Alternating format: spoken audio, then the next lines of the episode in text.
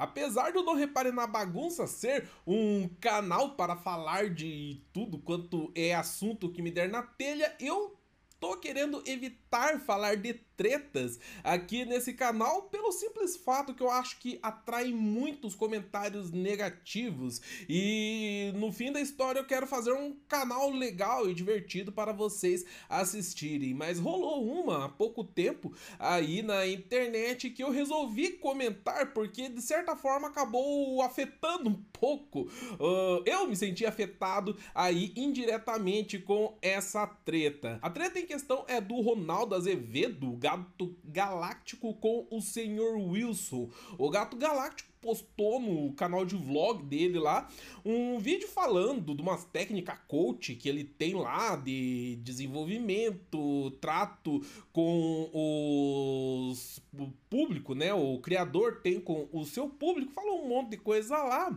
e meteu o canal do Colônia Contra-Ataca no meio, falando que o senhor Wilson é refém do público dele e por isso que ele não cresce. O Colônia Contra-Ataca é um dos poucos canais canais de game no YouTube brasileiro que tenta manter um bom nível de produção nos seus vídeos, algo que é muito difícil para um criador independente aqui no YouTube fazer.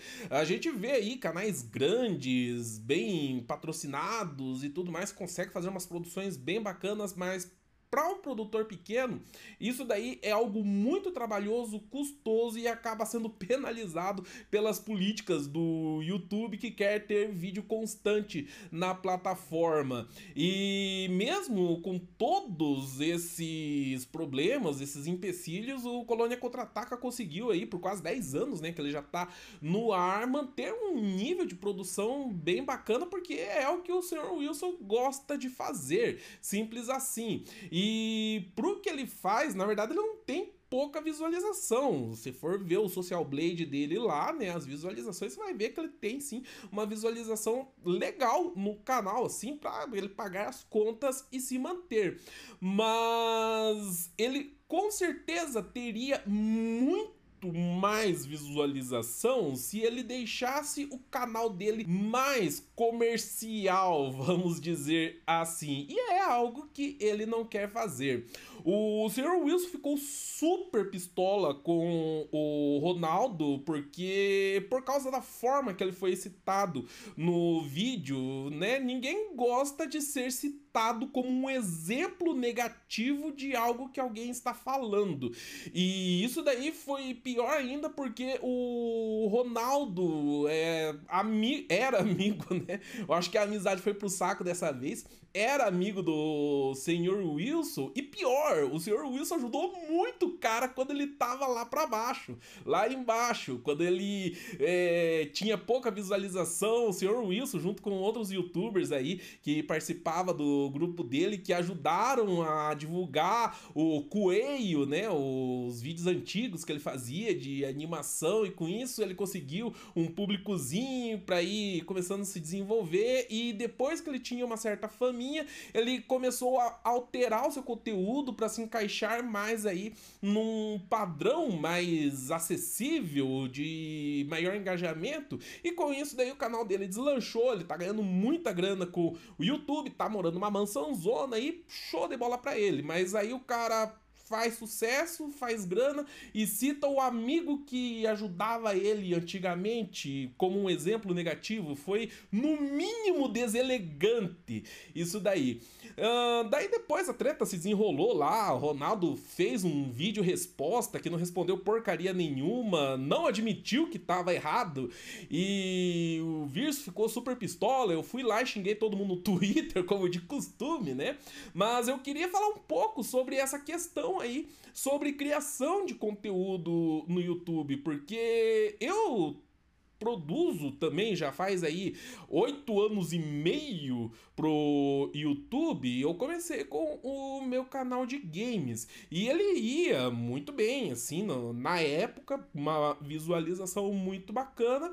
E hoje eu já não tenho mais tanta visualização quanto eu costumava ter antes. Obviamente, muita coisa muda com o tempo, tanto na plataforma quanto com o público. Vários dos vídeos que eu fazia antigamente, que eram algo que ninguém estava fazendo na internet brasileira, pelo menos, hoje tem trocentos milhões de canais fazendo a mesma coisa. E eu fui começando a me interessar em fazer outros tipos de vídeos para a internet. Mas houve um momento em que eu fiz uma análise profunda, não só do meu canal, mas de vários canais uh, de games e de outros assuntos no YouTube, não só de canais também, mas dos criadores e eu consegui ver certinho o que que eu precisaria fazer para o meu canal bombar. Eu cheguei a botar tudo no papel, sentei com a minha mulher para discutir isso daí. Para quem não sabe, a minha mulher minha não só é a produtora lá do Bom de Garfo, mas ela é minha sócia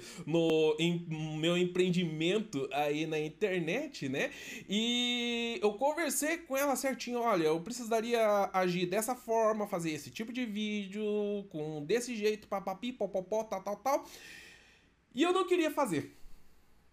A real era essa. Não tenho dúvida que se eu tivesse seguido aquela fórmula lá atrás, daí faz uns 5 anos mais ou menos, né, que eu fiz esse, essa minha análise aí, eu não tenho dúvidas que se eu tivesse seguido essa fórmula, eu estaria aí morando em casa própria hoje, com muita grana no banco, com uma estabilidade financeira show de bola mesmo, mas eu iria estar me sentindo mal pra caramba pela forma que eu iria estar produzindo conteúdo, que eu estaria interagindo com os seguidores, porque não era algo que eu estava afim de fazer na internet. Eu, tudo que eu vou falar aqui é simplesmente a minha opinião, o que se adequa a mim. Eu não tô falando que quem resolve deixar o canal mais comercial para ganhar grana, tá fazendo alguma coisa errada, tá fazendo alguma coisa feia, nada disso. Cada criador de conteúdo deve fazer a sua escolha, o caminho que ele quer seguir aí na sua profissão. E eu fiz a minha, que é bem parecida aí com o caminho que o Sr. Wilson também segue. Claro que o conteúdo do Sr. Wilson é bem mais arrojado do que o meu, né, em questão de produção, mas eu tenho o orgulho de em todos os meus canais poder falar o que eu quero da maneira que eu quero, na hora que eu quero, do jeito que eu quero. Tem gente que não se importa com essas questões aí e prefere mirar na grana, não tá absolutamente nada de errado com isso. Tem gente que fala: "Ah, mas dinheiro não traz felicidade". Caramba, que não traz, meu filho. Se não traz, ele manda buscar. Você vê problema de rico lá: "Ai, porque as pessoas só se aproximam de mim por interesse agora". Tadinho, né? Até psicólogo o cara consegue pagar para tratar os seus problemas de saúde mental lá. Enquanto o problema de pobre é Tô desempregado, meus boletos estão tudo atrasado, não tenho o que comer direito na geladeira e ainda estourou um cano aqui de casa e eu não tenho dinheiro para arrumar. É óbvio que dinheiro traz felicidade, eu adoraria ter mais dinheiro do que eu tenho hoje, mas eu não estava disposto a deixar tudo de lado para conseguir ele. E é aí que tá a questão. E essa escolha do criador, eu cito aqui, né, criação de conteúdo pro YouTube, pra internet, porque é o meio que eu vivo, mas eu observo a mesma coisa acontecendo em vários outros outros tipos de mídia, principalmente musical. Quantas bandas que você viu que começou de um jeito é, bem independente, bem underground, e de repente os caras começaram a fazer umas músicas mais FM, mais comercial, e a banda bombou, estourou nas paradas aí, os caras ficaram milionários. Mesma coisa com eles também. Chegou uma hora que eles fizeram essa escolha. No que que eu vou mirar aí? Vai ser no que eu tô afim de expressar, do que eu tô afim de fazer ou no dinheiro. Para um criador de conteúdo na internet, primeira coisa que você precisa, então, é ter uma boa postura e uma postura neutra. Não se envolver em polêmica de forma nenhuma. Aliás, dependendo da polêmica em que você se envolve, tua carreira pode ser toda destruída com isso daí, né? Mas aí já são outras questões. Mas, por exemplo, falar de política, dar opiniões meio controversas, esse tipo de coisa aí acaba afastando algumas pessoas. Por exemplo, lá tá concorrendo Tiririca e Carlos Alberto de Nóbrega à presidência do Brasil. Se você vai e mostra apoio pro casal Bé, automaticamente você vai conquistar o ódio de todos os apoiadores do Tiririca. E isso daí já vai reduzir o teu limite de público pela metade. Se você tá mirando no dinheiro, faz diferença ter público que é eleitor do Tiririca ou ter público eleitor do Casal Bé? Não, você quer os dois, então quanto melhor você se relacionar com ambos, melhor para o teu desempenho. Dar opiniões controversas, por exemplo, quando saiu Vingadores Ultimato, né, que foi o filme da década passada, praticamente, que a galera ficou anos e anos esperando a conclusão daquela temporada do universo cinematográfico Marvel. Saiu todo mundo vibrando do cinema, chorando de emoção com o filme. Eu achei uma porcaria.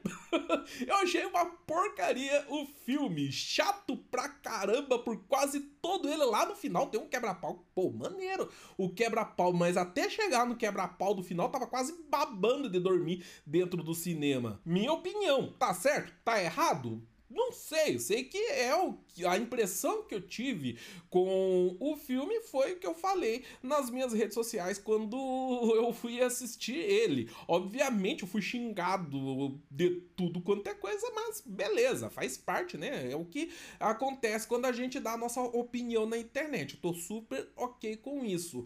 Mas se eu quisesse entrar no hype do negócio, o que que eu iria fazer? Eu iria fazer aqueles vídeos, né? Aqueles comentários, uau, esse daí é o filme da minha vida. Eu adorei. Eu amei demais de paixão, porque tava todo mundo falando bem do filme, por que, que só eu iria falar mal? E você falar tudo o que você pensa é uma ótima maneira de conquistar inimizades, conquistar desafetos e também de perder público. Justamente por isso, quem visa conseguir um público maior, o que, é que eles fazem? Eles esperam a internet entrar num consenso. Então, no caso dos Vingadores Ultimato aí que eu citei, né? Entrou-se no consenso de que o filme era uma obra prima. Aí você vai lá e fala também que o filme é uma obra-prima. Se você acha também, melhor ainda, mas se você não acha, você fala do mesmo jeito. E quando a internet não cria esse consenso, o que que a pessoa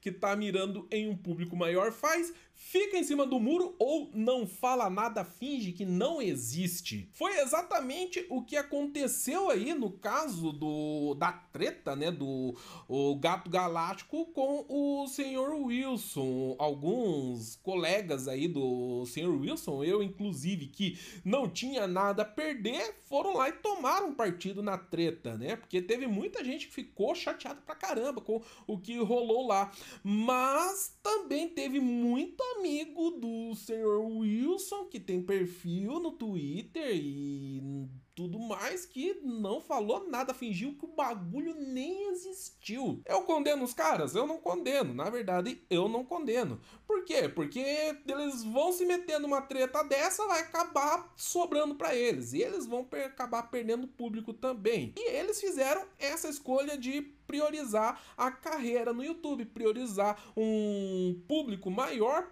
para mim não tem nada de errado com isso. Como eu falei, cada um faz a sua própria escolha. Para você ser um criador de sucesso na internet, você precisa identificar as manadas da internet, porque o comportamento do internauta se assemelha muito aos de manada, de mamute, de mamute não, né, que já faz tempo aí, de elefante, de búfalo e sei lá, os bichos que se juntam em um grupo e quando um, dois, três faz uma coisa todo mundo faz junto. E uma ótima forma de ter um grande público na internet é identificar essas manadas, as maiores manadas e seguir junto com elas. E quando eu fiz a minha escolha, eu olhei bem, eu falei, isso daí não vai dar certo para mim, porque eu nunca fui de andar com manada. Eu sempre fui mais roguelike, tentei de fazer as coisas da minha maneira, ter as minhas próprias ideias, minhas próprias opiniões. Às vezes tá todo mundo falando do jogo do momento aí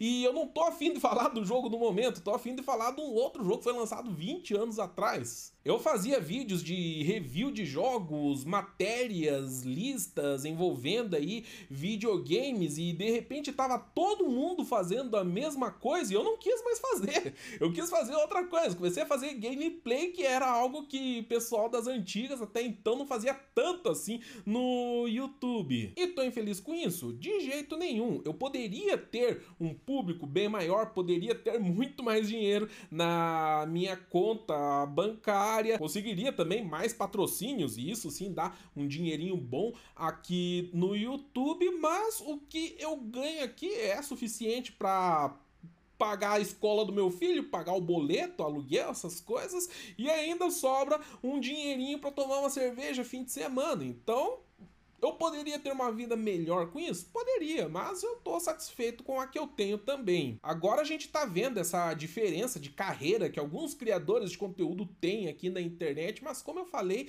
isso é algo que já existia em outras mídias, em outras formas de arte. Por exemplo, na época lá do estouro da Tropicália, né? Dos baianos, Caetano, Gil, é, Tom Zé, os Mutantes também apareceram, Gal Costa, Maria Bethânia, um monte lá. É, apareceram, fizeram um, um estardalhaço na mídia por causa da forma diferente como eles estavam trazendo a música. E alguns desses artistas, mais especificamente Caetano Veloso, Gilberto Gil, dispararam na preferência popular aí porque eles começaram a fazer umas músicas mais apreciáveis para as massas. Já o Tom Zé e os Mutantes queriam fazer as músicas do jeito que eles queriam fazer mesmo, cada vez mais experimental, mais malucão. Os Mutantes fizeram uma, um sucesso legal entre os bicho grilo, né? A galerinha mais hippie, que gostava de umas músicas psicodélicas, eles conseguiram conseguiram um sucessinho bom lá na época com esse público. Já o Tom Zé não conseguiu sucesso nenhum, quase caiu no esquecimento só lá nos, no final dos anos 80, no começo dos anos 90, que ele foi redescoberto e conseguiu aí é, voltar com a sua carreira de uma forma bem alternativa. É muito triste quando um criador tenta fazer algo que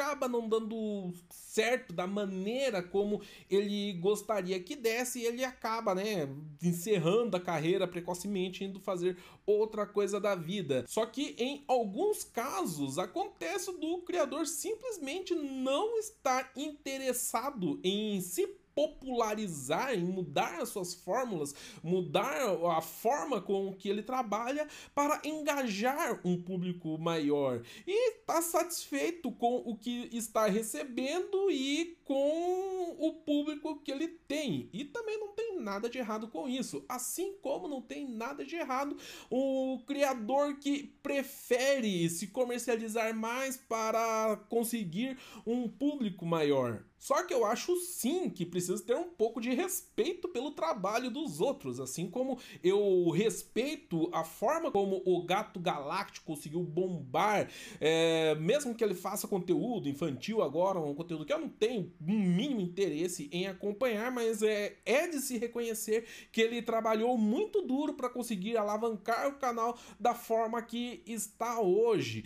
Tem que se respeitar isso, assim como tem que respeitar o cara que preferiu seguir, continuar com a sua forma, continuar com a sua ideia e ainda consegue viver disso daí. E é por isso que eu fiquei tão puto com essa treta aí do gato galáctico. Não é porque um canal é maior e rende mais que ele é melhor do que um canal menor que rende menos. São coisas diferentes para públicos diferentes e estilo de conteúdo diferente. E eu vejo o senhor Wilson como uma pessoa muito bem sucedida no YouTube por fazer as coisas da forma como ele gosta de fazer, na forma que ele tá afim de fazer e ainda conseguir engajar um belo público com isso e pagar as suas contas. Assim, o cara não tá passando fome, sabe? Pelo que a gente vê, ele tá com um padrão de vida bem confortável, bem legal. Mas agora eu pergunto: será que o gato galáctico estaria pagando os boletos hoje se tivesse continuado com as animações do coelho como ele fazia antigamente?